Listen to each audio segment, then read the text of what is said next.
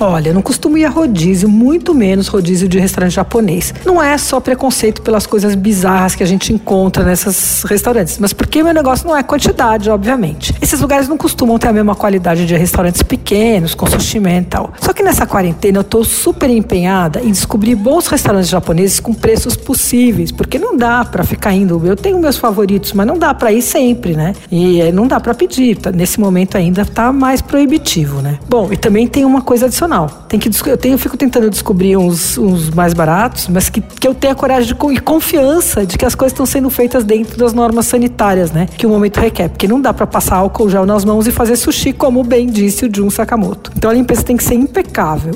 Tudo isso para contar que eu provei o rodízio do Daigo e fiquei bem feliz. Eu tô falando dele aqui porque me surpreendeu muito. Os peixes estavam fresquíssimos e tem um esquema que a gente escolhe o que quer. Olha, são seis quentes, tipo gyoza, shimeji e tal. Um temaki, esse aliás não dá certo. Essas coisas enroladas em alga não adianta, porque elas murcham no caminho, é melhor evitar. Bom, e aí vem 26 peças de sushi, sashimi e especiais tipo baterá, dio, que é aquele enrolado de salmão recheado com salmão e cebolinha temperada, sabe? Olha, o preço do rodízio é 95 por pessoa. Eu pedi dois rodízios e a gente comeu em três pessoas e por pouco não sobrou. Bom, um aviso.